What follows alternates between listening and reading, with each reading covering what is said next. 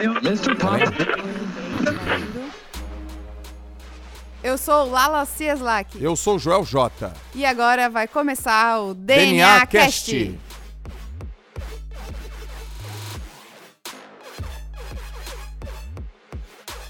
3, 2, 1. Fala galera, mais um episódio do DNA Cast. Hoje o assunto vai ser muito massa, né, Lalas? Lalas voltando aí, né? No último podcast você fez uma ligação, não foi isso? Exato, fez o paredão lá, foi no Big Fone, né? Que a gente tava falando sobre Big Brother. Se você não ouviu, procure aí nas redes. DNA Cast, que tem um episódio lá sobre Big Brother. Pô, tá recebe- legal. Mas recebemos um telefonema Big Fone teu ou até Foi, eu Big queria? Fone, Big Fone.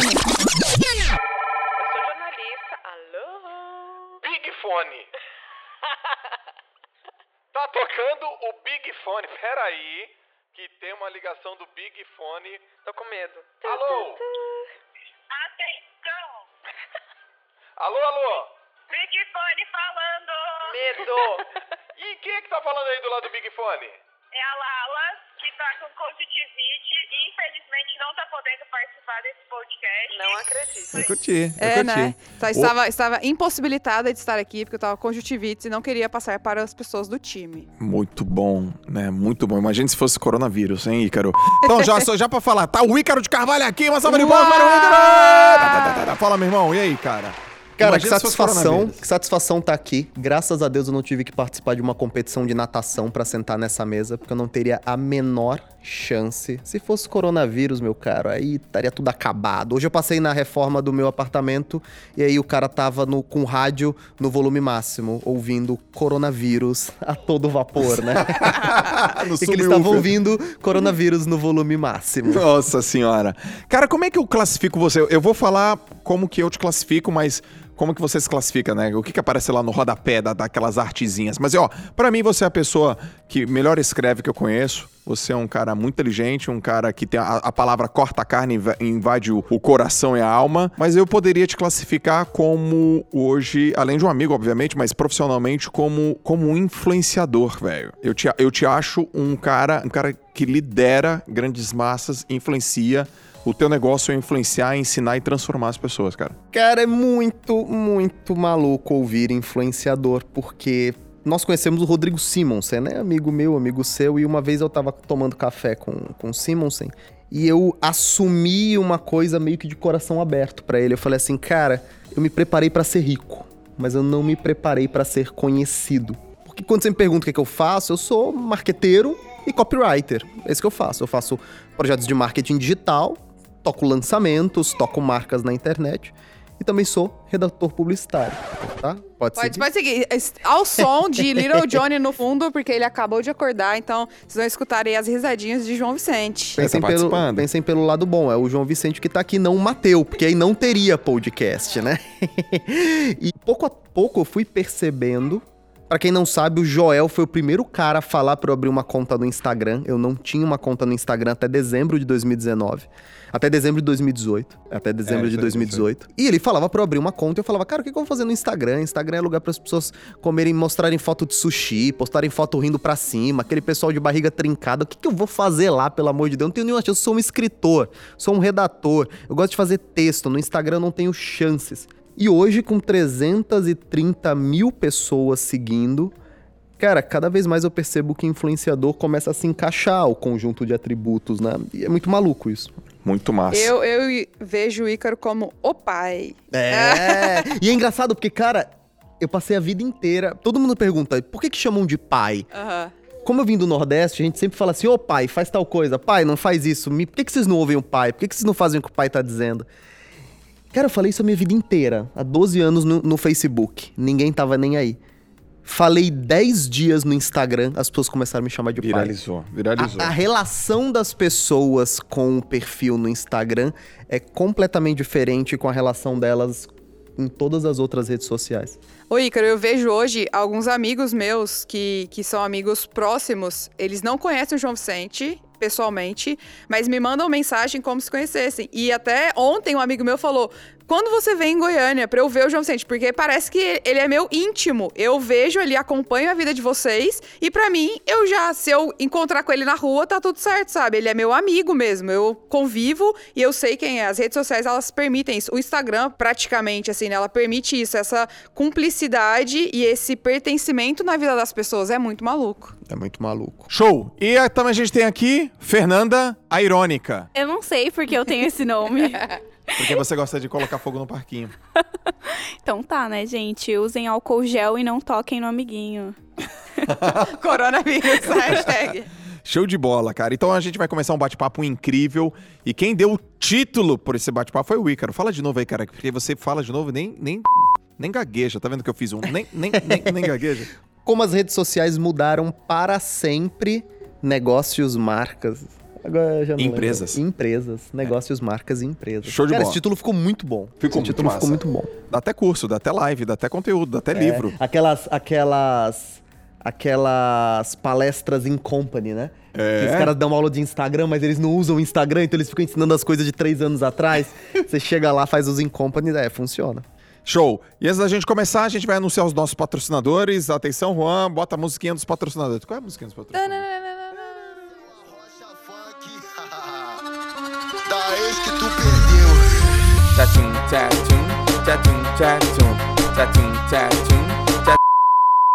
Vai, anuncia os patrocinadores, Lalas.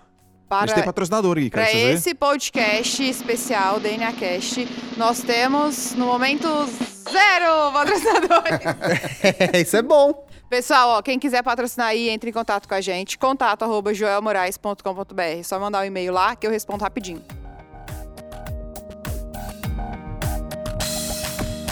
Então vamos lá. Eu quero começar com uma pergunta, Ícaro. Na verdade, foi uma pergunta que a Fernanda fez. E eu ouvi. Então a pergunta é uma co-pergunta. Né? Eu sou um coautor da pergunta. Cara, Facebook morreu? Que essa pergunta é muito boa, né? É. Vamos lá, vou, vou, vou, vou dar o tipo de, de resposta que às vezes eu me arrependo por ser tão simplista, mas eu não tô afim de explicar três horas de teoria da rede social do Facebook. Cara, Facebook morreu para a maior parte das pessoas que hoje vivem conectadas ao Instagram. Existe um efeito de transição. Esse efeito de transição ele acontece em todo tipo de mídia. Foi assim do rádio para televisão, foi assim do videocassete para o DVD, foi assim do Orkut pro Facebook, foi assim do Facebook pro Instagram. O Facebook ele era tão grande e tão grande mesmo, ele se tornou uma coisa tão diferente do cenário que nós temos hoje. E é engraçado porque o Instagram tá se tornando quase tão grande quanto ele. É, que quando o Facebook, entre aspas, morreu, ele espalhou seus usuários por diversas redes sociais. Então, naturalmente, aqueles que gostavam mais de falar sobre política, eles foram caindo para o Twitter. Aqueles que gostavam mais do ambiente corporativo e falar sobre negócio, desenvolvimento pessoal e se importavam mais com o core da comunicação do cara era a carreira, ele acabou indo para o LinkedIn. Aquela turma que não estava muito, estava meio saturada disso tudo. Pra, se vocês não lembram, o que contribuiu também muito pro fim do esvaziamento da bolha do, do Facebook foi o fim das eleições. Na época das eleições, o país ficou tão polarizado e a coisa era tão pegada que as pessoas usavam ainda o Facebook. Eu acredito que se não tivéssemos eleições, o Facebook tinha esvaziado antes, até. Ah, e as pessoas que, que- E houve uma boa parte das pessoas que saturaram daquilo. Inclusive eu fui uma delas. Eu passei um momento eleitoral tão envolvido com aquilo, tão profundamente mexido com aquilo, que quando passou eu falei assim: puta, quer saber de uma coisa, cara? Eu quero ficar um tempo sem pensar nessas coisas. E essas pessoas, que são a maioria, elas migraram pro Instagram. O Instagram tinha um, o Instagram viveu um fenômeno que foi as pessoas só postavam sobre coisas do Instagram e você consegue nomear as coisas que eram do Instagram. Comida japonesa, nutricionistas bonitas, pessoas sorrindo pra cima, foto na praia, viagens para lugares paradisíacos. De repente essas pessoas vieram do Facebook, trouxeram uma coisa que só existia no Facebook, que é apontar coisas da vida. E de repente o Joel, o Ítalo e tantas outras pessoas começaram a falar sobre coisas da vida. E aí as pessoas perceberam que dava pra fazer isso no Instagram. O Facebook morreu pra essas pessoas. Qual foi a última vez que você logou no Facebook e fez um post, Joel? Muito tempo. E você, Lalas? Eu nem lembro. E você, Fernanda? Você tem, você tem Facebook? Aliás, você é, tem quantos tem anos você conta? tem? Então, gente, eu tenho 22. Ah, não tem. E, Não tem. assim, de vez em nunca, quando eu entro no Facebook, eu tenho a sensação de entrar num sótão empoeirado, cheio de teia de aranha, assim. É isso. Eu tenho essa sensação. Tipo, pra mim, morreu completamente. Agora, olha que interessante. Joel, é, nós tivemos uma época de ouro, não é? Da natação aí. Nós tivemos o César Cielo ganhando um monte de medalha de ouro. A gente tem um medalhista de ouro hoje como, como ele. Não, A natação morreu? a natação não morreu. Segura isso daqui. Facebook não morreu ainda. Quem tá hoje no Instagram olhando. e- e- e- e o Instagram tem milhares de motivos pra estar à frente. Ele é mais legal, ele é mais dinâmico. Ele mistura vídeo com texto, com pergunta, com meme, com música. Ele é muito mais moderno. Eu, eu entendo porque as pessoas preferem estar lá no Instagram. Ele é muito mais leve. Ele tem um efeito que eu não sei se vale a pena entrar aqui, porque é muito técnico, mas é fundamental pra diferenciar isso. O Instagram é mais sobre você e sua audiência do que sobre os terceiros que entram pra encher o saco. Você fazia um post no Facebook e de repente os comentários viravam a atração e as pessoas discutindo e brigando. Quando você faz um stories e alguém responde, ele responde em direct pra você. Isso muda tudo. Porque tira a força do hater. O hater, no máximo, ele vai ali no feed, posta alguma coisinha, mas você vai lá e apaga. A própria estrutura do Instagram não dá pra, não dá pra pôr espaço no feed, não dá pra você ficar fazendo textos maiores. O texto é pequeno, ruim de digitar. Isso tudo propicia o engajamento mais de voz, de imagem, de vídeo, mais um pra um. É um relacionamento um pra um. Agora, ainda existe muita gente no Facebook. Principalmente pessoas com mais de 40 anos. Aquelas pessoas que reclamam do, do, do Bolsonaro, aquelas pessoas que reclamam do PT, aquelas pessoas que reclamam do Exército, aquelas pessoas que acham que todos deveriam morrer porque o Exército deveria matar todo mundo. Essas pessoas estão lá no Facebook. E o Facebook ainda imprime muito anúncio. Por quê? Porque a dinâmica dele favorece a impressão de anúncios, a compra de tráfego. O Instagram só tem três slots de compra de anúncio. Ou você compra anúncio no feed, aparece aquele quadradinho, aparece o vídeo. Ou você compra anúncio no stories. Ou você patrocina no search, no buscar, aparece ali um perfilzinho seu. São três. Facebook chegou a ter 12. Só de break de vídeo, o Facebook tem três ou quatro tipos de break. Agora, quais são os tipos de vídeo que rodam no Facebook? Ou é vídeo de chinês fazendo pastel muito rápido, sempre um chinês fazendo pastel muito rápido, ou videogame. Então o cálculo é outro. Vale a pena comprar ou não vale? Mas assim, tem gente usando. Facebook fez um movimento de levar um pessoal da Twitch pra jogar videogame lá. Também não deu muito certo. Mas assim, eles estão tentando reviver aquilo. Os grupos mantêm, de certa forma, o Facebook funcionando.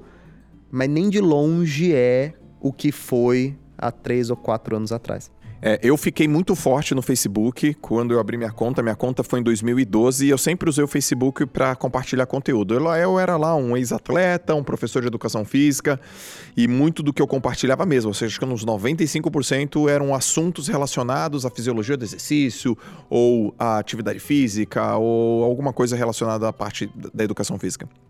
Mas sempre foi compartilhar conteúdo. E aí, eu lembro que eu fui um, do- eu fui um dos percussores a fazer lives. Eu, hoje eu faço lives no Instagram, mas eu fazia lives no Facebook também. E uma live minha que bombava no Facebook, ela tinha 70 pessoas. Tô bombando, cara, tô bombando, a sala tá cheia, eu tô bombando. E o Facebook entregava, eu fazia uns posts, dava, sei lá, 400 curtidas. Cara, 200 curtidas era muito grande. Era muito grande. E eu fui fazendo isso, aquilo foi realmente me trazendo bastante retorno. Eu ganhei dinheiro com o Facebook, ou seja, eu, eu mandava lá no Facebook, cara, vou ter, um, vou ter um curso, quer vir? O cara, pelo Facebook, ele chegava até mim, até minha página, até, meu, até meus grupos de WhatsApp da época. Só que, sabe o que eu percebi, cara? E você, eu, depois a gente vai falar, cara, você entregava absurdamente no Facebook. Talvez esse, esse tenha sido um dos motivos para você ter sido um cara meio que que levou mais tempo pra entrar no Eu Instagram. fui o último a apagar a luz do Facebook. Foi mesmo, cara. E no finalzinho, quando não entregava mais pra ninguém, entregava pra você. Acho que por causa da tua turma e tal. Só que eu percebi, cara, em 2017, uma mudança abrupta. Parece que desceu um e subiu o outro. E eu, eu levei um tempo pra migrar, mas foi um tempo até rápido. E eu também não olho mais para o Facebook. E hoje tem outras mídias que são mídias que são comentadas e que são mídias que. é, hoje tá assim, né?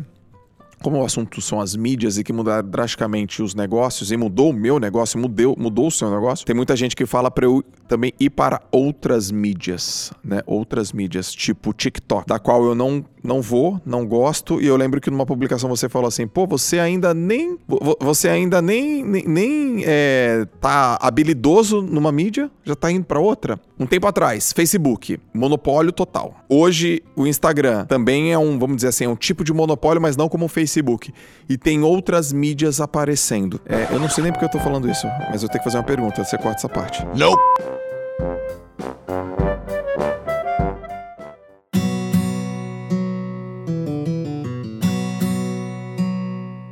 Então por que, que eu tô falando isso? Porque o que, que eu busco na mídia social, Ícaro? Eu tô até pra nós quatro. Eu busco na mídia social uma plataforma de eu uh, mostrar e de eu, uh, de eu ter uma escalabilidade das coisas que eu faço. Independente de qual que seja. Eu não me apeguei ao Facebook. Mas eu sou um cara apegado à escala e mostrar isso pras outras pessoas. Você pensa nesse jeito também? O que vocês acham disso? A Lalas, a Lalas aliás, né, amor? Vo- vo- Você não é produtora, mas Eu você, não sou- co- você consome pra Isso, caramba. eu consumo muito, assim. Hoje, você tava falando sobre marcas e empresas. Eu compro pelo Instagram, eu compro, eu conheço lugares e vou até aqueles lugares a partir do Instagram.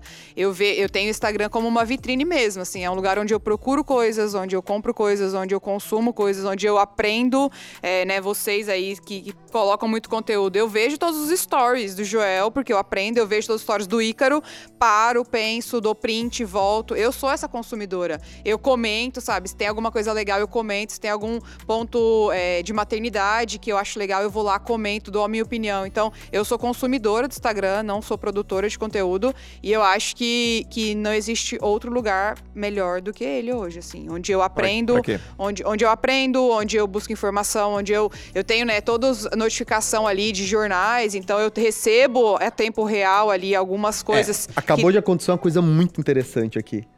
Você é uma consumidora de conteúdo Aham. e você é um produtor. Você não conseguiu entender o final da conclusão do raciocínio dela. Ela falando, não, eu vou, eu consumo, eu aprendo, eu acho, eu acho a ferramenta ótima. Você, ótima pra quê? Ela já acabou de falar. Ótima pra isso, pra ela consumir. É que o produtor, às vezes, ele não é o grande consumidor. Pois é. É, é difícil a gente. é de- eu, eu vejo os. Eu, eu sigo só 25, 28 pessoas Aham. agora. é, mas três ali é um- eu consumo só por fotografias muito bonitas, então vamos tirar esses três, 25 pessoas aí. É, eu não consigo, às vezes, consumir os stories dos 25. Eu consumo de 6 ou 7. Às vezes a gente, nós, eu tô falando aqui com o Joel, nós produtores pensamos, puta, será que a galera consome mesmo essa porra toda que a gente faz aqui? Mas é que o produtor, ele tá tão envolvido com o ato desgastante e constante que é produzir conteúdo, que às vezes falta energia pra ele consumir Sim, conteúdo. Mas exato. a- a- o consumo, a, a curva de consumo e de proximidade com a pessoa é muito maior. E, tem- e- e por que que eu também perguntei isso? Porque, como eu sou um produtor de conteúdo, eu sou um crítico também de produtores de conteúdo, porque a internet, ao mesmo tempo que ela, as mídias sociais, ao mesmo tempo que elas colocam muito conteúdo, muito desses conteúdos são conteúdos ruins. Groselha. Groselha, né, velho? É um cara que não sabe o que tá falando e diz que sabe. É um cara que ensina a ser rico, mas nunca foi rico antes. E ele fica rico ensinando as pessoas a serem ricas. É um cara que fala sobre. é, tem muito assim, vou pegar na minha área. Eu vou te ensinar a ter alta performance. O cara nunca teve, confunde conceito, não tem. E aí ele fala assim: não, você... o cara, ou o cara, ele tava acima do peso, daí ele perdeu 15 quilos e ele quer dar aula sobre performance. É. Mas, mas peraí, o que, que, É. que é isso? É, é muito. A, a- a mídia social tem muito isso. Então, o cuidado pra você não confundir as pessoas. as pessoas estão ficando muito confundidas. Isso con- mim- As pessoas. Deixa eu falar, confundidas. As pessoas estão ficando muito confusas, cara, porque são muitas informações.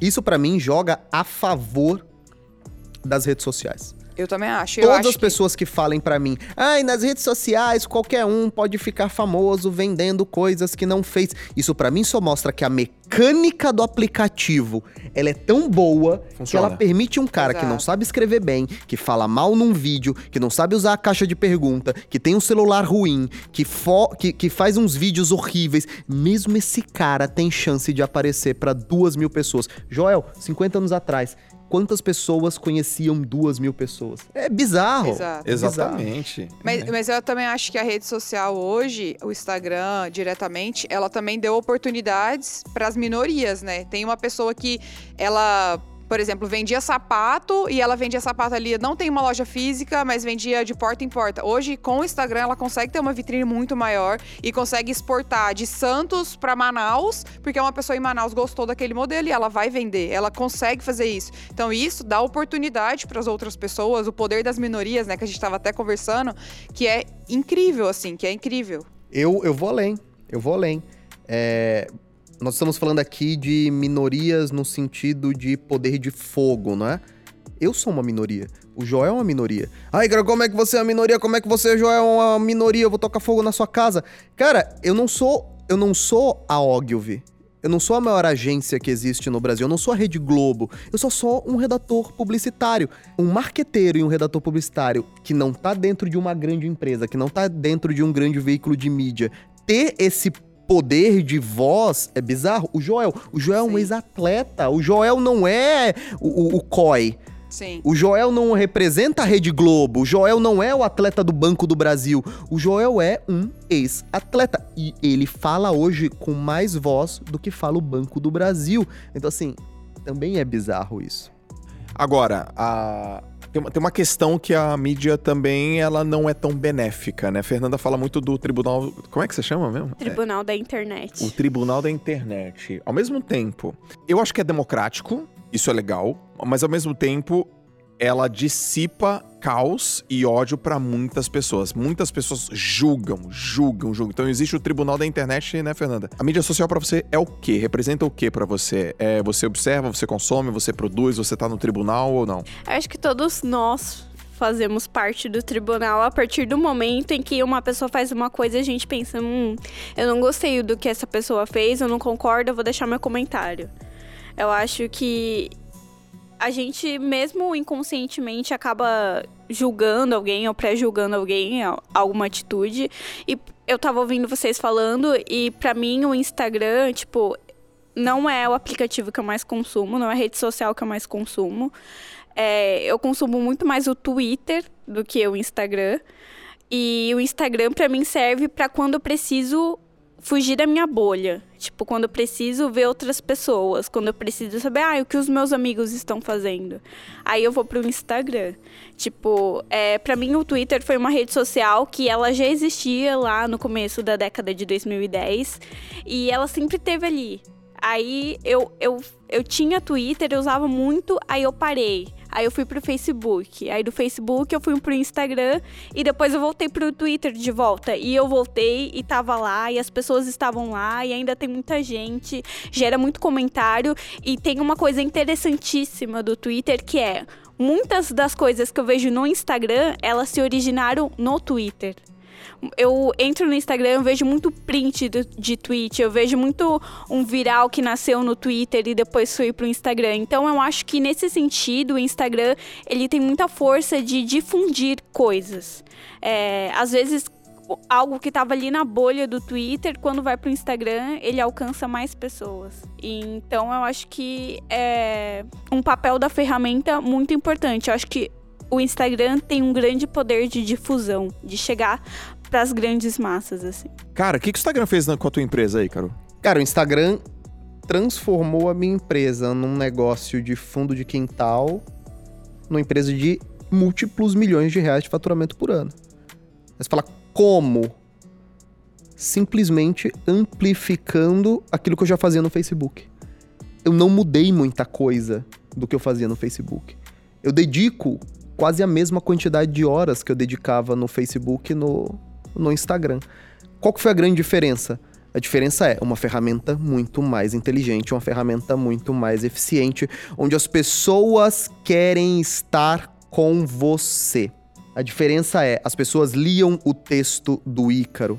Agora as pessoas estão com o Ícaro. Eles sabem que o Ícaro está aqui fazendo um podcast com o Joel. Eles sabem que o Ícaro tava com o Mateu e a Lavínia na academia. Eles sabem que o Ícaro já foi pra academia hoje. Eles sabem que o Joel está transmitindo agora aquilo que a gente está falando. Essa é a diferença. No Facebook, as pessoas querem consumir o seu conteúdo. No Instagram, as pessoas querem consumir você. Ai, cara, mas não parece tão diferente assim. A grande diferença é. Você para de acompanhar uma empresa e começa a acompanhar um amigo. Essa é a grande diferença. Demais. Eu acho legal isso que você falou, porque às vezes as empresas, elas se tornam amigos dependendo da, do management que elas têm nas redes sociais. Por exemplo, a Netflix. Quando você vê eles comentando algo ou compartilhando um post, você não pensa, é uma empresa que tá fazendo isso. Você pensa, a Netflix está fazendo isso, como se a Netflix fosse uma pessoa, entendeu? Aham, aham. Isso é muito legal. E é muito legal quando uma marca consegue fazer isso. Ela se distancia do conceito de empresa e se torna uma personalidade. E isso é incrível e é muito legal quando você vê isso nas redes sociais, porque humaniza muito mais o E- negócio. E, você tem vontade, né, de compartilhar, você tem vontade de postar, você tem vontade de mostrar que você tá ali, porque você está sendo notado, né? Você não é mais um assistindo, não. Eu vou botar aqui, tipo, Netflix me patrocina, né? Mais ou menos assim, porque você acha que aquilo ali é uma pessoa mesmo, aquilo ali é um, um ser que tá te olhando, que tá vendo, você tá enxergando você. E o Uber? Eu vou sair de casa, aí o Mateu aparece e fala assim: Papai, chame o Uber. É, é uma isso, pessoa, entendeu? né? É, é, o- é o Uber, é o Uber. Aham. É, não é um motorista, não é o Aham. aplicativo, é o Uber. E se eu mostrar hoje a, a, a- o logo do Uber, ele vai falar Uber. Então, assim, o McDonald's lutou 50 anos por isso. A Coca-Cola lutou 50 anos por isso. O Uber lutou um. E todo mundo já sabia o que, que era. E todo mundo já sabe. E a Netflix, vezes- Netflix lutou um ano. E hoje em dia é tão conhecida quanto. Hoje em dia, talvez, dentro das grandes capitais, o logo da Netflix seja tão conhecida quanto o do McDonald's. Em um ano. Em um Vocês ano. acreditam que todas as empresas deveriam transformar o seu Instagram, suas mídias sociais numa comunicação mais simples, mais próxima, mais, mais íntima? Ou. Porque é uma pergunta super recorrente. Joel, eu tenho que compartilhar as coisas pessoais da minha, no meu Instagram da minha empresa. Você acha que as empresas deveriam trazer essa, essa comunicação para uma coisa mais íntima? Eu acho que não. E aí, quando eu falo acho que não, todo mundo me olha assim, você Como tá assim? ficando maluco. Mas eu falo acho que não, porque você adicionou uma palavrinha na sua pergunta que me obriga a dizer não. E a palavra que você adicionou foi todas.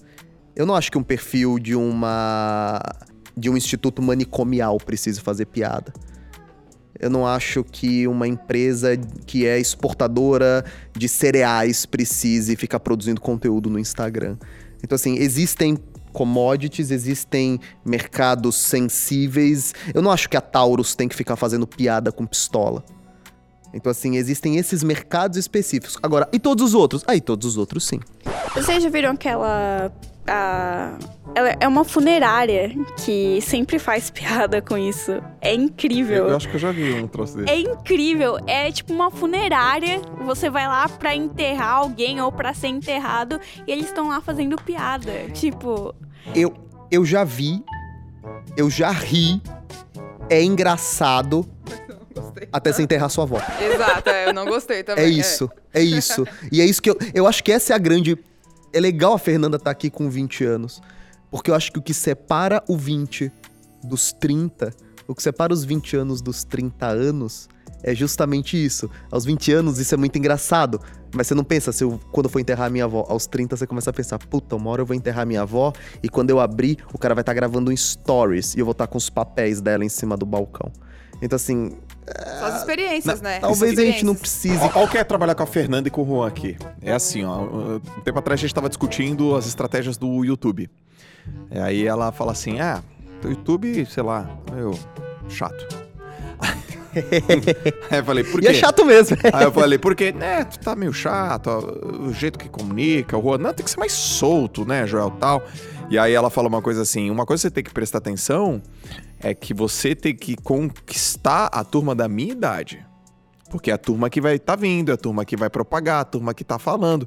E aí você pega um pouco dela e adiciona um pouco que você tem e dá pra sim fazer uma comunicação, que é o que a gente tem trabalhado aqui, uma comunicação séria, mas mais solta, mais leve, mais, mais engraçada, que é uma certa dificuldade que eu tenho, não quer dizer que eu vou migrar 100% para um lado, 100% para o outro, mas ouvir esse tipo de, de opinião é ouvir o consumidor de mídia social, cara. Consumidor futuro. O, o consumidor futuro. Consumidor futuro. E não ache, não ache que no auge. Ah, puta, agora é, uma, agora é um tema bem nerd, mas eu gosto disso também. É, um dia eu tava meio entediado, eu tava lendo uns históricos de. Eu queria saber qual foi a empresa mais lucrativa da história da humanidade no longo prazo. Eu descobri que desde a, do registro da companhia até os dias de hoje, a empresa que exibiu a curva de lucros ascendente mais benéfica para o acionista na história da humanidade foi a Philip Morris, a vendedora de cigarros, o Marlboro, né? E que isso dos anos 70 para frente foi extinto. Essa grande curva favorável de juros foi extinta e por quê? Porque começaram a proibir os cigarros, né? Não achem que nos grandes comitês de acionistas no auge da Philip Morris, é, vendedora de cigarros, Marlboro, andando a cavalo, todos os carros de Fórmula 1, não ache que esses caras não discutiam exaustivamente como é que nós vamos atrair mulheres e crianças para o cigarro. Sem dúvida. O público mais importante é o público que você tem. O segundo público mais importante é o que você não tem. Então, assim, é confortável pra gente falar pro nosso público. Mas o que vai aplicar escala nisso é quando a gente começa a falar pro outro público. Vocês fizeram um podcast do Big Brother. Ah, Icaro, você iria pro Big Brother? Puta, eu não sei, Joel, caramba, e Big Brother, cara, ficar lá na TV, puta, eu tenho minha empresa pra tocar. Nunca na minha vida eu alcançaria aquelas pessoas. A não ser se eu estivesse lá dentro. Então, assim, também é um ato de coragem você falar, vou falar para quem não quer me ouvir. Porque tu não vai parecer tão legal, tu vai parecer mais velho, os caras vão olhar, puta, o que, que esse cara tá querendo me ensinar? Tua barba já não é mais tão É, legal. já tem cabelo branco. É, é, é um ato de coragem, cara. É um ato de Eu acho que é isso que separam as contas gigantescas das contas só grandes. Você sabe qual é o percentual de usuários do Instagram que tem mais de um milhão de seguidores? Meio por cento. 99,5% das pessoas. Às vezes é meio, às vezes é um. Depende da forma de contar. 99,5% dos usuários do Instagram do mundo inteiro não tem e provavelmente não terão um milhão de seguidores. A pergunta é: o que que esses caras fizeram para chegar até um milhão? Provavelmente eles começaram a dialogar com pessoas que não eram só aquelas 100% compatíveis com ele. E- eles. Como é que a gente fala? Furaram a bolha. Exatamente. A gente tá num projeto vocês- aqui, furar a bolha, né? E vocês, e vocês que são produtores de conteúdo, vocês também têm que pensar nisso, né? Até onde é a zona de conforto do que falar exatamente o que vocês é, dominam. E pensando em sempre falar o que vocês só dominam, né? Que acho que é congruente aí com o perfil de vocês. Falar de uma forma que não seja aceito por todo mundo, né? Que eu acho que isso é muito assim. Eu vou falar o que eu acho, independente se você gosta ou não. Claro, mantendo respeito, mas eu vou ser congruente com as minhas ações. O Ícaro fala muito sobre isso, né? Tipo, eu vou falar, as pessoas perguntam lá e ele fala a resposta dele, mas você tá perguntando pra, pro, pro Ícaro. A resposta do Ícaro é essa. Você pode não concordar, mas essa é a minha resposta. O Joel também. Algumas pessoas mandam assim: nossa, o Joel tá sendo muito grosso. Ou, nossa, o Joel tá falando uma coisa que tá, né, tá machucando. Tá, mas é a verdade dele. É, é o que ele acredita mesmo. Então, se você tá ali exposto, né, tipo, a perguntar, principalmente para as pessoas que perguntam, você tá perguntando, você vai receber, né, essa resposta, independente se a pessoa é sua amiga, independente se a pessoa não é sua amiga, você está aberto a perguntar. E o que eu vejo muito nas redes sociais é: eu quero perguntar, mas eu quero que você fale o que eu quero escutar. o cara e não quer a, existe é, isso. quer a resposta que ele já acredita. Então, assim, sair da zona de conforto pra pessoa que tá ali vendo, né, pro consumidor, mas vocês também, né, tem esse papel aí de até onde vocês podem, até onde o que, o, é o que vocês estão falando vai ser gerado é, um buzz legal ou não. Eu acho que vocês, né, é, falando assim por, por conhecer mesmo, vocês não, não estão muito preocupados com ah, eu tenho que falar isso pra dar compartilhamento, ou eu vou falar isso porque isso vai ser mais bem visto. Vocês não, não têm esse perfil assim, vocês falam exatamente o que vocês acreditam na congruência e no ensinamento de cada um, né? E o negócio de, tipo, sair da zona de conforto que a gente fala tanto, de conseguir se comunicar com outras pessoas. O Joel chegar e falar, "Ah, o sucesso é treinável. O pessoal vai falar, é, o sucesso é treinável, show de bola. Aí ele chega, sei lá, pra uma pessoa que tá ali no shopping, 18 anos, tá no Twitter, o sucesso é treinável. A pessoa vai te olhar e falar, meu, quem é esse, Esse cara, velho? né? Mano, aí ela vai fazer o story e falar, meu, olha esse cara aqui, olha o que ele falou. E ela vai, tipo, sei lá, rir de você ou fazer qualquer outro tipo de coisa. Porque ela não tá acostumada com a sua linguagem. Ela não sabe quem você é. Ela não se comunica com você, entendeu? E é isso aí. E tem um outro ponto que é fundamental. Isso que a Fernanda O falou. sucesso é treinável, Fernanda? Eu tenho 22 anos.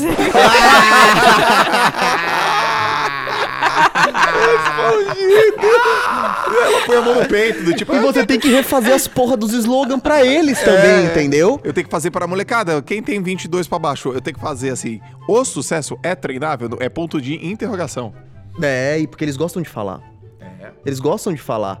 É um erro da nossa geração achar que a molecada nova não gosta de falar. Às vezes eles demoram um pouquinho pra falar, às vezes eles se sentem mais confortáveis no grupo mais homogêneo, às vezes eles têm muito medo de validação própria. Existe essa crise da, da, da, da- da- da- ainda não tô com, ainda não estou com ah, o meu eu totalmente formado pra mim mesmo ali quando eu olho no espelho. Mas eles gostam pra caramba de falar. E tem um ponto fundamental, a Fernanda disse uma coisa muito interessante. Ela falou: ah, ela, eles não são da sua idade, eles não têm a mesma linguagem, eles não. Mas tem outro ponto. Eles não têm o mesmo objetivo que você. E Exata- tem outro ponto maior ainda! Exatamente, exatamente. Eles não sentem algo que nós já sentimos e nos castiga. O que, que permite que o jovem seja sempre uma chama acesa? Ele não tem a ação do tempo contra os seus ombros. Ele ainda não sente o tempo chegando. Quando você não sente o tempo chegando, quando você não se sente envelhecendo, tudo é diferente. Você pode errar o tempo todo. Errar é muito barato. Então, assim, eles não têm os mesmos objetivos. Quando você fala assim, o sucesso é treinável, o cara. Bicho, eu tenho tanto tempo pra pensar nisso daí. eu- eu eu tô- quero- é- A menina ali não tá olhando pra mim. Ah, isso aí. Se eu não passar na USP, eu vou ser um fracassado a vida inteira, porque é isso que ensinam, né? Então. Quando, é- quando eu pego um molequinho lá, lá no meu box do Instagram e falo, cara, eu tenho 16 anos, o que, que você acha que eu tenho que fazer da minha vida agora? É, a pergunta tá estranha, É cara. bizarro. É, a pergunta tá estranha, cara. Vai. Sabe aquela menininha que você falou, que você não falou pra ela que você não gosta dela? Vai lá e fala. O- Outro dia me perguntar, o que, que você faria se voltasse atrás quando você tinha, sei lá, 15 anos? Putz, só me faz essa pergunta. Aí eu respondi, putz, eu ia chegar naquela menininha que eu gostava e ia falar, cara, eu gosto de você, porque eu, não eu tive vergonha de falar Tomara pra que ela. seja Lalas. Mas uma coisa que eu faço no Instagram, independente da idade, e você também faz, a gente faz todos os dias, quando a gente abre aquela perguntinha lá, você manda ask, e eu mando, eu falo lá, manda. A gente tem uma atitude consistente, diária, de fazer com que as pessoas aprendam a pensar com a própria cabeça, cara. Isso é tão forte que mesmo que você tome Shadowban, mesmo que você pare de ser compartilhado, mesmo que as pessoas não consigam te marcar, mesmo que as pessoas não consigam compartilhar o que você produz, as pessoas voltam pra te procurar. Ei, cara, eu tô te procurando, você não apareceu, mas eu fui lá atrás, te procurei você tava postando. Porque ela sabe que todos os dias, todos os dias, todos os dias, todos os dias, haverá algo de valor pra ela naquela caixinha. Você tava falando que de 2017 pra frente você sentiu que o Instagram explodiu, não foi? É, eu senti, né? Qual foi a grande mudança? Presta atenção nisso. A grande mudança foi o advento da caixinha de perguntas. Em 2017 para 2018 veio a caixinha de perguntas, que nem era muito usada. Acho que 2018. A partir daí, o Instagram deixou de ser um perfil sobre você e começou a ter a possibilidade de ser para os outros. Você usa há mais tempo o Instagram, não é? A, a Ana, a conta dela é de 2014 ou 15, é, sei a lá. minha também. O que, que era o Instagram? Aparecia a mocinha, a poliese da vida, e ela pegava, o, o, o, o, o telefone e ela começava: Então, gente, hoje aqui eu vou comer essa Goldberry com essa panqueca e depois eu vou viajar para tal canto. Ai, gente, você não sabe, tal coisa, tal coisa. Chegava um cara e falava: Olha, hoje eu vou tirar uma sessão de fotos. Era sempre assim: eu, eu, eu, eu, eu, eu, eu, eu, eu. Quando veio a caixa de perguntas, parece que o Henrique Castelli virou pra você e falou: E aí, Lalas, o que, que você quer me perguntar? A Fernanda não sabe quem é Henrique! Castelli. Não. Você não sabe quem, ela não sabe quem é Henrique Castelli. Ah, o que quer dizer que ela precisa Você saber? tem que falar um nome E sabe o que é o pior? Eu ia fazer uma nasceu em piada 2003. agora. Eu ia fazer uma piada agora e a piada ia denunciar que eu sou velho. Eu ia falar, ah, mas quer apostar? Ela sabe quem é o Fiuk. Mas o Fiuk também já nem é mais da geração Você dela. sabe quem é Fiuk? Eu sei, é o filho do Fábio Júnior. Mas o Fiuk já, tipo, nem é o mais novo, né, desses caras. Mas você não sabe quem é o Fábio Júnior. Não, óbvio que eu sei, né? Lógico. Cante É o- três é um músicas. ícone. Três É músicas. que- Ela sabe quem é o Roberto Carlos? Sabe que o Roberto Carlos não tem uma perna? Sabia. Ah, todo mundo sabe. Isso daí Cante todo mundo três músicas é do Fiuk. trivia. Três músicas do Fiuk. Não sei nenhum. Quem que é o menino mais famoso, assim, é recente agora? Brasileiro? É, Putz. não é MC Que usa Gui, assim, né? que usa as mídias sociais mesmo, putz, e tem É super tipo o Cell Beat, esses caras. É. Sabe que... É, né? Ele é bem novo, né? Sim. Tu sabe quem é o Cell Beat? Não, eu sei que aqui em Santos tem uma menina chamada Luara que arrebenta. Mas a Luara era Musicali. Não tem mais Musicali. Agora era outro aplicativo. É. Pô, mas a E menina... você só conhece ela por causa do Facebook. Cara, eu conheço... A gente Não, conheceu ela porque é, a mãe dela era nossa seguidora. é, a mãe dela... Mas sabe quem é Cellbit? É Selbit. É. Fala direito. Selbit. Fala Selbit. direito. Tá vendo? Você não sabe nem Selbit. falar, não sabe nem falar Selbit. direito. E cara, o moleque é bom pra cacete. Ó, se um Ele é dia, incrível. se um dia esse podcast de quarentões chegar ao seu ouvido, Exceto Fernanda. Selbit, você é bom pra cacete. Existe um vídeo, existe um vídeo desse menino. É um menino, cara. Você olha pra ele, é um menino. Existe um vídeo desse menino que é produtor de conteúdo é, explicando porque ele decidiu dar um tempo no YouTube. E ele migrou para o Twitch. E ele utilizou o Twitch durante uns 30 dias. Tá balançando a cabeça, você viu que eu vi esse vídeo. E ele narra a experiência de como foi sair de uma produção de conteúdo pretérita, ou seja, gravo o vídeo e posto, para uma, uma produção de conteúdo orgânica. Eu produzo conteúdo ao vivo e as pessoas se relacionam comigo no chat. E ele chega a uma conclusão da importância do chat como co-criador de conteúdo. Cara, nenhum especialista de marketing que eu vi na minha vida, nenhum especialista de redes sociais que eu vi na minha vida chegou a 10% da capacidade desse moleque de investigar o fenômeno do conteúdo ao vivo. O cara é bom pra... E é um menino. E tá aí. E talvez daqui a 20 anos as pessoas olhem e falem assim: puta, esse cara produziu um conteúdo engraçado sobre enigma. E o cara é bom pra cacete. É geração nova, cara. E os vídeos de enigmas, que ele, ele faz muito vídeo sobre enigmas, são muito bem produzidos. Tipo, não é ele sentando na frente da câmera, ah, vou falar sobre um enigma. Pensa numa edição foda, num roteiro foda. Ó, ela gosta, ela é bom. fã dele. É, eu, eu sou fã porque, assim, para as pessoas da minha idade, que são produtores de conteúdo, eles acham que é só chegar, sentar em frente a uma câmera e falar. Tipo, são poucas as pessoas que realmente é, investem naquilo. E eu acho que é o que o pessoal tá procurando cada vez mais. Conteúdo de qualidade e bem produzido. Porque é.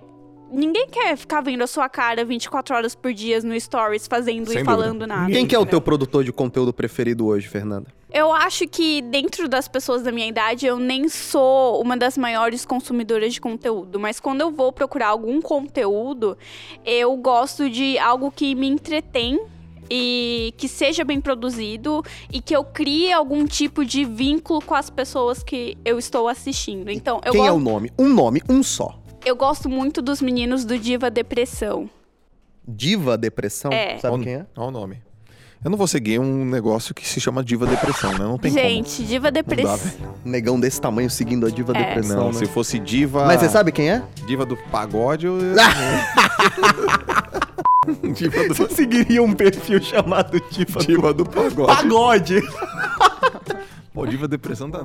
Diva Depressão, eles são dois meninos. Eles começaram no É Facebook. que depressão pra eles tem uma conotação É, boa. eles É. começaram no Facebook. Exato, é mais, é, é mais, é mais engraçada, É, né? Pra mim, exatamente. depressão é a doença que afeta um monte de brasileiro. Tô cheio de problema. E, porra. Agora eu vou contar a história. Senta que lá vem a história. Eles começaram no Facebook com a página Diva Depressão e era uma página que falava sobre cultura pop e ria das divas e fazia memes, etc. Aí eles foram pro YouTube, eles fizeram, eles migraram e hoje eles já estão com mais de 2 milhões de inscritos e são meninos que são parte da comunidade LGBT e eles falam sobre cultura pop, eles falam sobre cantoras, novelas, filmes, tudo isso. E eles fazem isso de uma maneira engraçadíssima. Assim, pelo menos pra mim que Quantos faço. seguidores? Tem que ser engraçado. No YouTube eles já estão com mais de 2 milhões de Vou dar uma inscritos. espiada, vou dar uma Olha espiada. o tamanho da bolha. Aham. 2 milhões de seguidores. A gente nunca ouviu falar. É incrível, né? É incrível. E eu- Incrível, agora né? eu tô curioso, porque ela falou a palavra que é uma palavra que me atrai. Engraçado. Tem que ser engraçado, cara. Tem que ser um conteúdo e tem que ser engraçado. Tem que.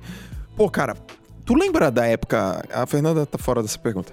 Você lembra da época do pânico na TV? Lógico. Engraçado, cara. Engraçado. Engraçado. E eu sei, na minha opinião, né? Eu, eu sempre concluía o seguinte. A Fernanda acho que não achava pânico engraçado, achava? Então, Eu Era um pra mesma. mim já é um engraçado que não Meu, é eu achava Então, engraçado. é outro tipo de linguagem. Então, mas eu mesma não gosto. de 50% pânico. Eu pra mim do sucesso muito. do pânico era da edição. muito, engra... muito, muito Eu excesso, acho né? que era excesso, assim, sabe? Tipo, Eu gosto Eu do achava que era mais pra engraçado, Eu trollagem. acho que era mais de trollagem. Quando e aí eu não pânico, assistia. Se um dia esse podcast chegar até os ouvidos do Emílio Zuri, quando o pânico pegou aquele japonês, o Arek, pintou ele de verde, ele era o Sabrina Sapo. Cara, aquela é coisa mais engraçada da história do Brasil. E ele ficava, vai, sábio, vai! a coisa mais engraçada da história do Sabrina inteiro. Sapo. Inclusive, os meninos do Diva tem um livro que é meio uma paródia desses livros de pessoas, tipo, Ah, que sim. se chama O Coach do Foda-se. Aham. E é, tipo, basicamente um livro de conselhos de vida e tal, só que é meio que uma paródia de tudo isso que tá acontecendo, entendeu? Cara, são múltiplas bolhas, né, cara? São É múltiplas bolhas. É, e, e- e é incrível porque Imagina esses moleques, é não acredito. possível, é possível ganhar muitos milhões de reais sem nunca sair da sua bolha. É. Com um perfil de 150 mil seguidores. Falando só pros caras que você quer. Agora, você queria ficar em 150 mil seguidores pro resto da sua vida falando só pras pessoas que você. que te seguem, são parecidas com você? O comunicador, ao mesmo tempo que ele tenta se enganar, dizendo que ele não gosta tanto daquilo, que é só trabalho, é tudo mentira. Você gosta pra caramba disso e você Legal. quer novos desafios. E é por isso que uma banda faz seis discos de rock, faz sucesso pra caramba, aí o cara decide mudar de gênero. Falou, meu, mas por que, que você tá fazendo isso? Meu Deus do céu, o cara fala, porque eu não aguento mais tocar Smells Like Teen Spirits. É. O, o Kurt Cobain falava isso, ele falava, eu não aguento subir no palco e as pessoas me pedirem de novo Cara, pra tocar o documentário do Cazuza, ele fala isso. Ah, eu quero cantar outra coisa. Ele começa a cantar um samba no meio, assim. O Fred Mercury foi cantar com a mulher da ópera. É. A Taylor Swift. Porra, Fez o... o que a Taylor Swift? A Taylor, ela É, começou no é- country, né? Aí aos poucos ela foi mudando. Do nada ela virou pop, mainstream e ela mudou completamente. Ela conseguiu né? ter eu sucesso Cazuza, nos dois quem? gêneros. O Fred Mercury e o Kurt Cobain. E ela fala de quem? Taylor Swift. Mulher, empresária, cantora, compositora, ó. produtora, Ela tá falando da bem Anitta. sucedida. É, Também, também. Mas Cara. é que a Anitta não teve tanto essa E a quebra de estigma, né? Era. É que você não vai lembrar, pô. Anitta era MC Anitta. O reposicionamento do produto Anitta foi gigantesco. Antes era muito mais nichado. Outro menino, aquele MC Gui. MC Sim. Gui, todo mundo queria ser MC Sim, Gui, sim. me, o tatuadão até o pescoço. O moleque foi pra outra posição. Então, assim, é, é- cara, sair de uma bolinha e tentar ir pra outra, lógico, as pessoas te atacam, as pessoas te xingam, às vezes não compreendem, mas é um tremendo desafio também. E rede social te ajuda muito nisso. Porque a rede social, ela democratiza, cara. Isso que você falou, né? Pega o, o Whindersson, cara. O Whindersson, menino pobre que mora, morou, é de uma origem muito distante, ele com uma câmerazinha, pobre, falando da vida dele. Pega o Carlinhos Maia. Carlinhos Maia mostrando a vila dele, como é que é a tia, como é que é a avó, como é que é a família, como é que é a mãe. É democrático, cara, é muito democrático. Tem uma moça que ela viralizou, ela se chama Alcione. Ela viralizou porque ela, ela fica narrando de uma maneira engraçada pessoas dançando. Você já viu isso aí? E é engraçado, cara. E ela viralizou com um vídeo, e aí vários cantores, vários artistas, ela sendo engraçada, ela sendo ela mesma. Ou seja, a mídia social, ela é democrática. Eu acredito que algo que transforme um produtor de conteúdo em um produtor de conteúdo competitivo é quando ele é autêntico, cara.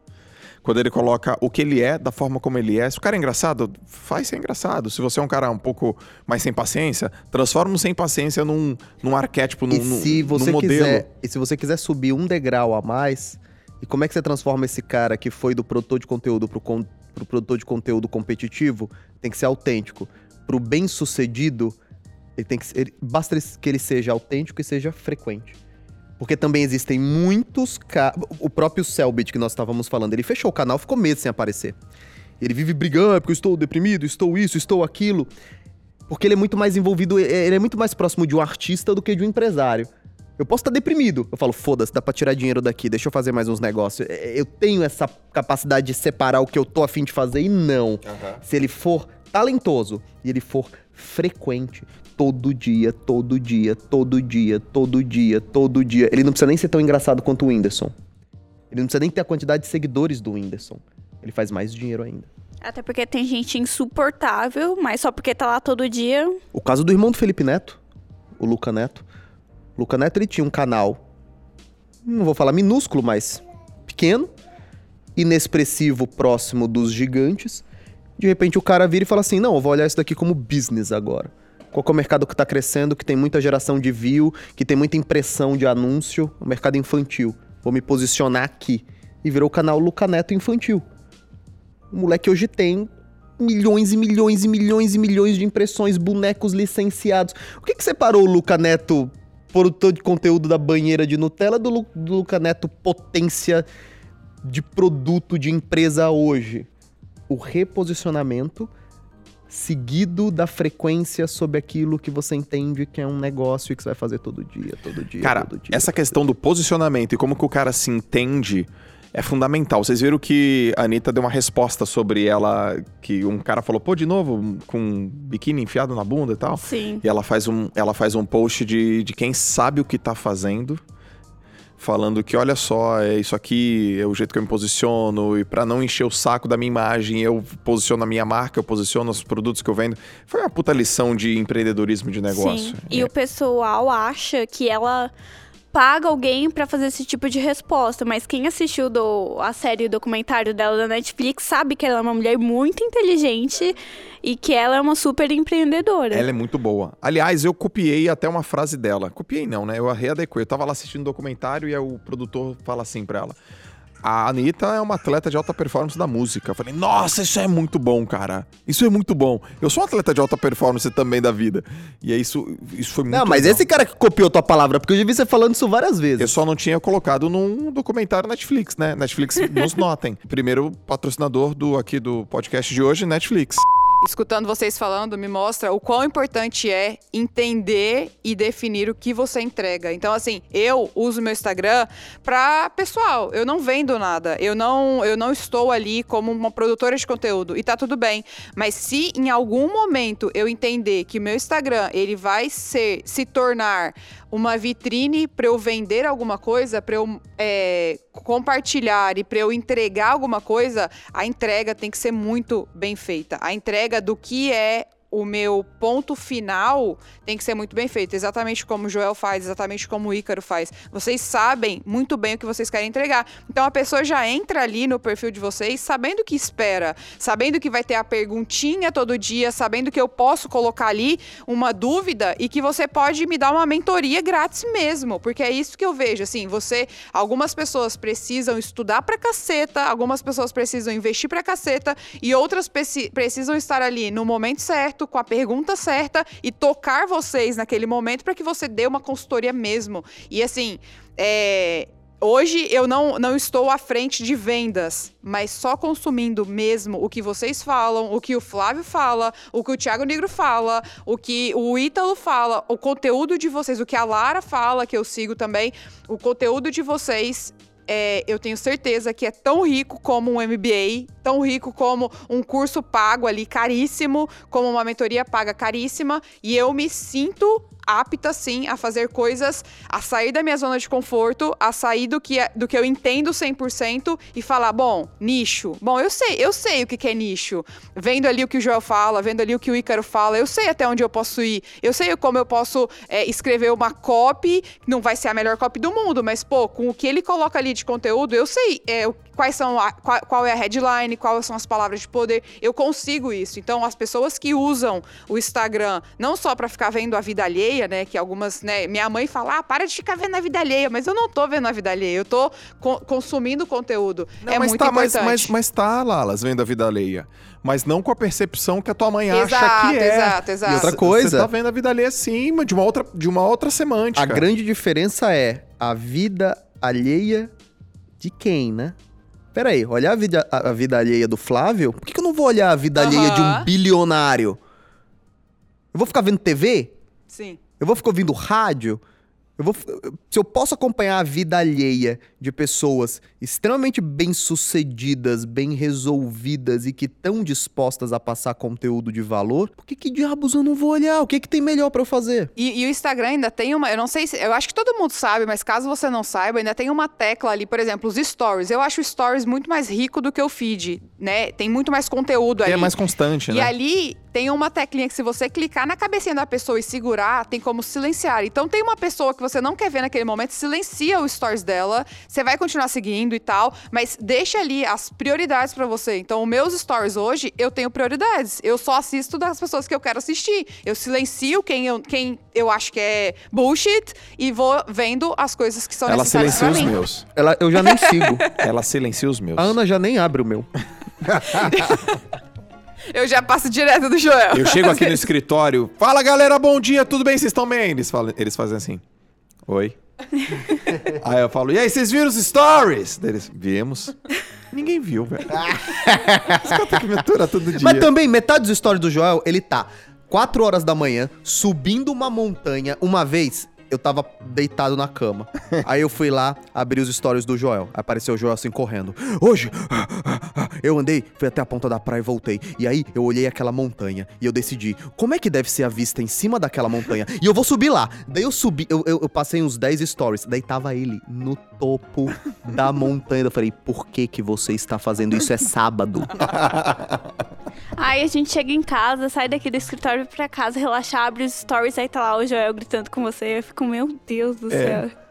Aí eu ainda falo, cara, vocês têm que eh, notificar o meu Instagram, tem que estar tudo ligado. Tô quase dando a senha do meu Instagram, ó. Responde lá um pouquinho. Quando eu cheguei aqui, a primeira coisa foi liga as notificações. Eu nem sabia onde que ligava notificação, porque eu nunca liguei notificação pra alguém. Viu aí? É assim. Mas é, mas é muito conteúdo mesmo ali. Tipo, a- a- se você parar pra pensar o quão. Né, vocês fizeram a conta. Tem livros e mais livros, ali de Livros, cara. resposta, gente. Uma coisa que você falou, Lalas, que eu, que eu É demais. concordo, os stories e essas respostas, elas têm, elas têm a capacidade de encorajar a pessoa. Sim. O cara fica ali, quietinho, o cara talvez nem faça nenhuma pergunta, mas ele lê e ele printa. Porque eu recebo muito assim, cara, eu printo, printo, printo. Tem uma moça que faz parte do meu grupo de mentoria e ela falou que já printou mais de mil stories que eu fiz, cara. Eu falei, mas já fiz tanto assim? Agora eu vou fazer a pergunta de um milhão. Vocês sabiam que dá pra fazer o download agora de todos os stories de uma vez só? Então, até dois dias atrás eu não sabia, mas você já tinha me dito. Então eu sei. Então é demais. Conta aí, conta aí, Eu ia pagar pra uma pessoa ficar com meu celular na mão fazendo o download manual de tudo aquilo. Ia demorar um mês. Agora é só você ir. Você abre teu Instagram, você vai no teu perfil, clica no sanduíche lateral. Ah, se não me engano, é, é sanduíche lateral. Sanduíche de quê? É aqueles três tracinhos que ficam acima do É, mas seu... sanduíche de quê? Do la... é... Você já foi no Jerônimos? Ele não patrocina, então não vou falar dele. Na pata- segundo Achei- patrocinador, Jerônimos. Então, bom, sanduíche cara. do Jerônimos. Aí você vai no sanduíche do Jerônimos e você vai ter configurações, ok. segurança, baixar dados. Ok. Clique em baixar dados, solicitar downloads. Em 48 horas, o Instagram te manda um link com todos os seus stories desde o início da conta, cara. Eu tô fazendo isso agora. Que incrível, meu. Tá que eu posso falar palavrão aqui? Claro. Pode. Gente, eu não sei se vocês lembram, se vocês usaram que o Instagram quebrou o Snapchat. Sim. com stories. Tipo, Uhum. todo mundo usava o Snapchat e do nada aparece a função de stories no Instagram e. Não, o, o Instagram, eu acho ele muito inteligente. Porque, assim, eu já apaguei dois ou três aplicativos que eu paguei que faziam coisas que hoje tem na... O Instagram faz. Que hoje tem no Insta- dentro do Instagram. Então, cenas. Antes eu tinha um aplicativo que fazia praticamente os cenas do Instagram. E hoje tem lá dentro dos stories, você faz. E o mais interessante, também. o mais interessante é que o Instagram sequer precisa gastar muito dinheiro com isso. Ele deixa os concorrentes e as iniciativas é, é, é, marginais, as pessoas comuns que gostam de criar. Aí vem lá uma empresinha de fundo de quintal e cria um aplicativo e ele explode, todo mundo gosta de usar. Ah, essa empresa explodiu, todo mundo gosta de usar porque ela faz isso daqui, não é? Então, incorpora isso daqui na gente. E eles vão lá, fazem igualzinho e matam. a- E pensando em empresa, Ícaro, você acha que a gente pode pensar nessa forma de inovação para uma empresa é, pessoal, assim? Tipo, olhar, tá sempre atento ali com o que acontece ao lado, para ver o que, que é né, o, o buzz do momento, o que, que tá dando muito certo e tentar incorporar no seu, no seu negócio? Eu, eu- assim, é lógico que Instagram, Apple, Google, eles jogam numa outra clave. Eu acho que a nossa realidade, mais importante do que olhar o que é que tá dando certo como um todo, é olhar o que é que teu concorrente tá fazendo melhor que você. Por exemplo, eu sigo um único profissional de marketing digital. Quem é? O Érico Rocha. Por quê? Porque ele tá acima de mim. Bom, ele tem mais alunos, ele tem mais faturamento, então eu vou olhar o que, que esse cara tá fazendo.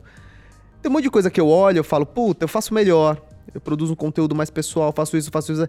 Antigamente eu olhava e falava, faço melhor, não tenho que aprender. Hoje em dia eu olho com outros olhos. Eu penso, o que esse cara faz melhor do que eu?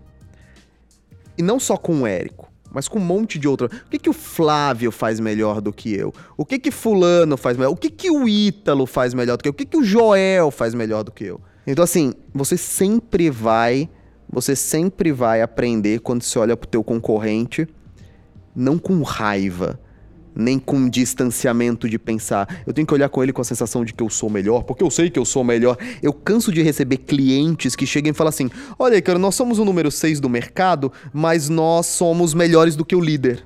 Cara, então qual, por que, que Por você, que que você tá não seis, é né? o líder?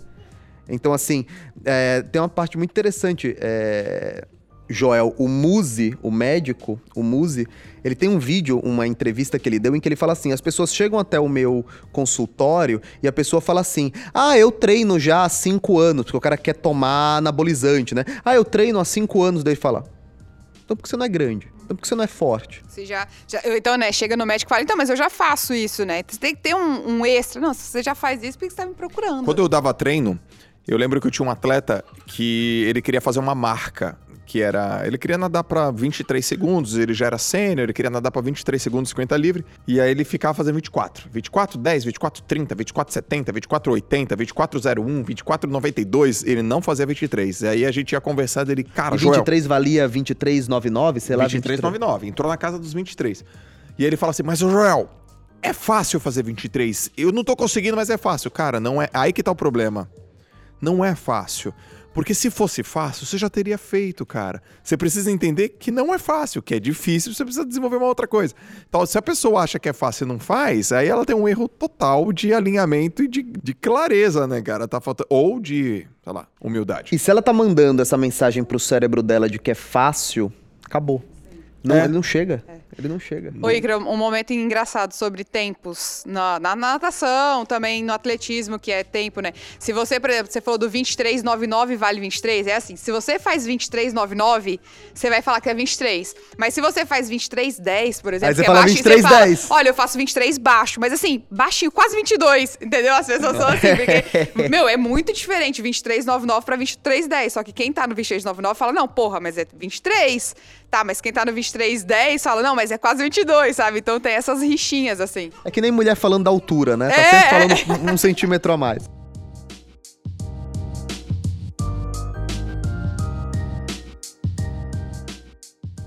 Gente, eu tenho uma pergunta pra vocês, que são produtores de conteúdo. O que é ser bem-sucedido no Instagram? Porque, por exemplo, tem a questão das bolhas. Quando eu vim pra cá, você me perguntou se eu conhecia um monte de gente. Eu nem me conhecia. Eu não conhecia o Joel. Graças a Deus. Eu achei né? massa, eu achei massa. Essa achei é a melhor massa. coisa que você precisa. Quem vai poder olhar pra tua empresa e encontrar todos os furos é quem não te conhece. É, eu achei massa. Eu não conhecia você, eu não conhecia Flávio Augusto, não conhecia Thiago Nigro. E depois eu fui descobrir que eles são muito grandes no que Negro eles com fazem. 75 milhões de seguidores. Ah, nem sabia quem Toma era essa, Thiago negro. Negro. É isso. Toma essa, negro. Toma essa. E depois eu fui descobrir que essas pessoas são muito bem sucedidas no que elas fazem, elas têm sucesso no Instagram. Só que elas estão dentro de uma certa bolha. Vocês acham que ser bem sucedido no Instagram é quando você consegue atingir uma grande massa? Tipo, essas pessoas, vamos supor, uma atriz global, que ela fala tanto comigo quanto com você. O, o que, que é ser Posso, bem posso sucedido? responder? Repete, repete esse finalzinho. O que, que é o quê? O que é ser bem sucedido no Instagram? Atingir os critérios que você pré-estabeleceu. Pra mim é isso. Você pode ser extremamente bem sucedido no Instagram se você saiu dos mil seguidores pros 10 mil. Será isso que você se propôs em seis meses, em um ano. Você pode ter. Você tem perfis de 10 mil seguidores que faturam mais de 150 mil por ano.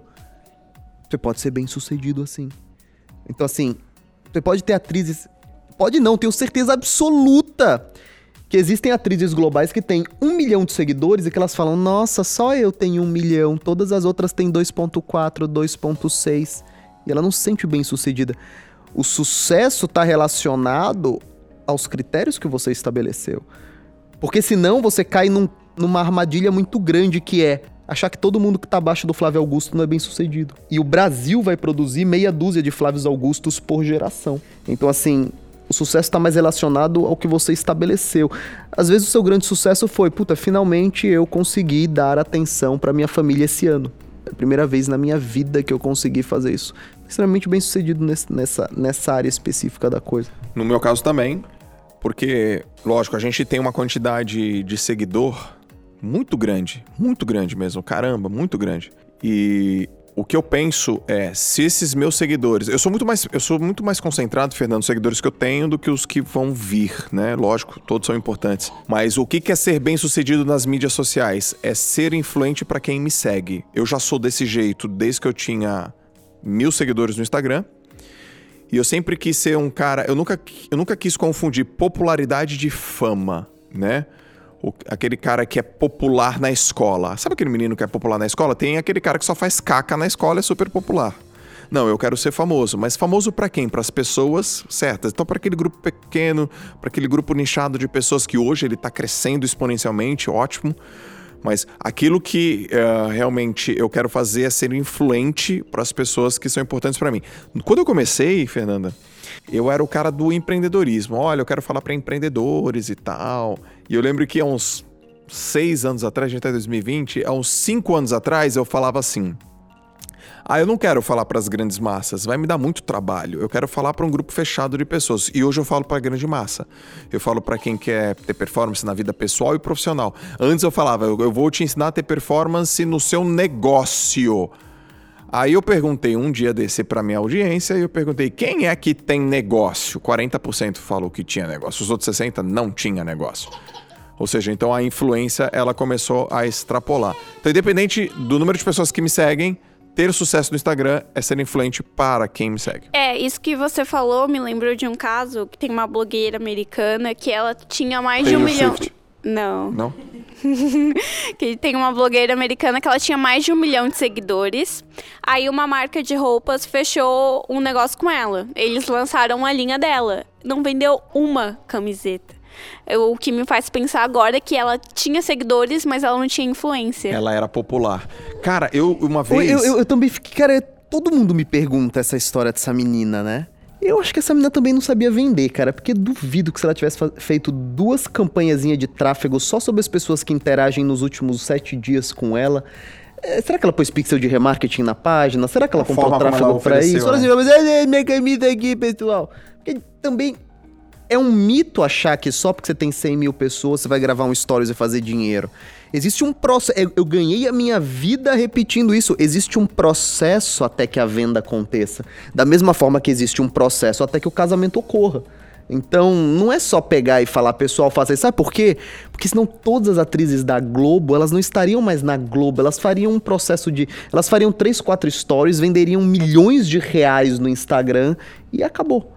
Assim, É que- existe um processo pra Isso, acontecer. isso que vocês estão falando não é ter como ter sucesso numa rede social, é como ter sucesso na vida, né? O processo é a vida. O que as pessoas elas querem, é, eu acho que algumas, né, confundem assim, ah, o Instagram não é a minha vida 100%, sabe? Não, aquilo ali é a sua vida. É, atingir o seu objetivo é ter sucesso. Isso tem que ser pra tudo, não só pro Instagram, não só para um Twitter, não só para um TikTok. Tem que ser pra seus objetivos pessoais, pro seu casamento, pro se você não quiser casar, se você quiser casar, pra sua família, pro pessoal e para o profissional. Então, algumas pessoas, acho que elas erram assim, tipo, ah, se comparam muito com o outro. E isso não é só no Instagram, isso é no Instagram, na vida real, dentro de casa, dentro do quarto, com os filhos, dentro, com, com o tratamento com os filhos. Então, é, é uma extensão, né? Hoje o celular, os, os nossos celulares aí, tablets, é uma extensão do corpo da pessoa. Tem que ser. E as pessoas congruentes e verdadeiras são aquelas que conseguem transcender isso melhor.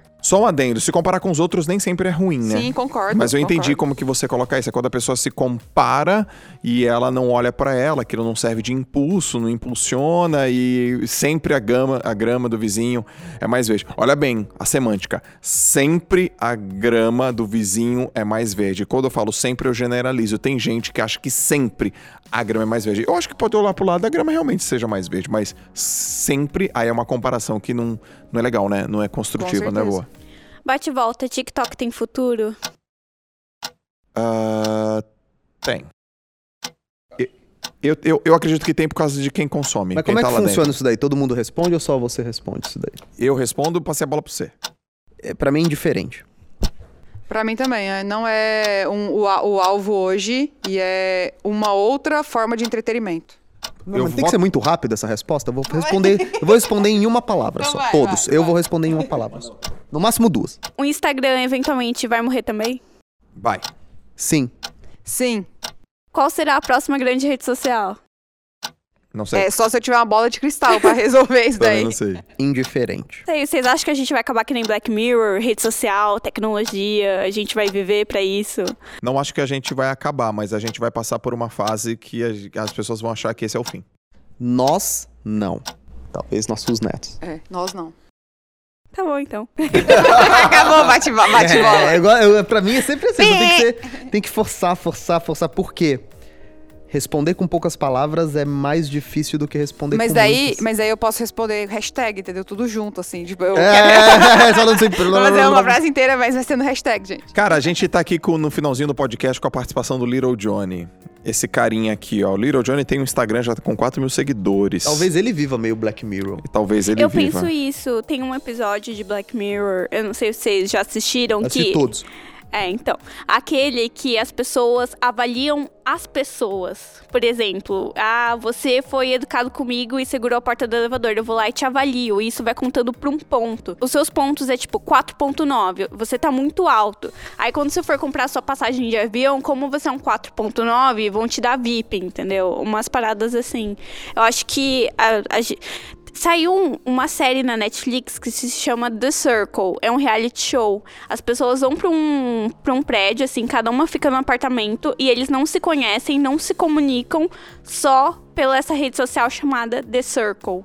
E elas montam ali a, a vida que elas quiserem mostrar para os outros participantes. e, elas se, e elas ficam se avaliando tudo isso. Eu acho que daqui a alguns anos, as redes sociais, se a gente continuar por, esse caminho do Instagram, principalmente, eu acho que elas vão ter um impacto muito maior diretamente nas nossas vidas, tipo, no nosso dia a dia. Ah, você tem um milhão de seguidores no Instagram, então você vai ter acesso a esse tipo de coisa, que é mais ou menos o que já acontece hoje. Cara, eu, eu quero levantar uma Exatamente. questão. Eu quero levantar uma questão que a Fernanda levanta e eu quero continuar nessa parte final. Nós somos aqui quatro pessoas e do- das quatro, três, a gente tem filhos, né? Nós Quatro pessoas, tem um bebê aqui na minha tem, e frente. tem um micro mini troglodita aqui.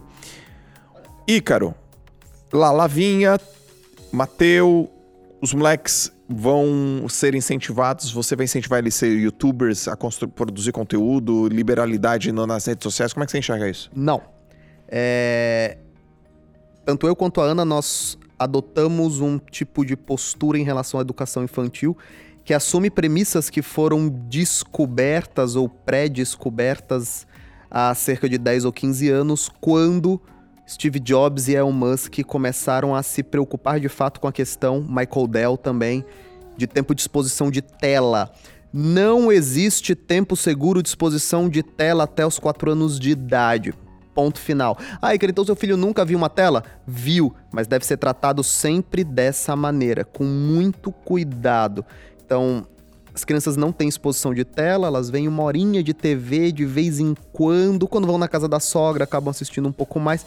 Eles não têm tablet. A nossa casa, a gente tá, fazendo, tá mudando agora. É, No nosso apartamento não, não tinha no projeto de arquitetura televisão. Houve tantos e tantos pedidos da minha sogra, do meu sogro, para que tivesse pelo menos uma televisão na churrasqueira, para que as pessoas pudessem ver. Que a gente pegou uma televisão pequena e colocou lá, mas nossa, nossa casa não tem televisão. Então, algumas pessoas olham e falam: Mas Ícaro, mas você é um influenciador, você vende isso e você aparece nesses cantos. Mas nós temos uma posição de que crianças, até a maturidade da, da- do desenvolvimento do cérebro delas, devem estar menos expostas à E tela. quando tiver aí com uns 10 anos? Não, até uns 8, 9, 10 anos, eles devem ter bem menos exposição de tela. A partir dos 10 anos de idade, eles vão tendo mais exposição de tela, até porque você também não pode fugir pro outro extremo. Ah, eu vou protegê-los de todas as telas, tá bom, e quando eles chegarem aos 15 anos e não forem competitivos mais. É. Então tem uma dose, mas assim, até os 4 anos é muito importante.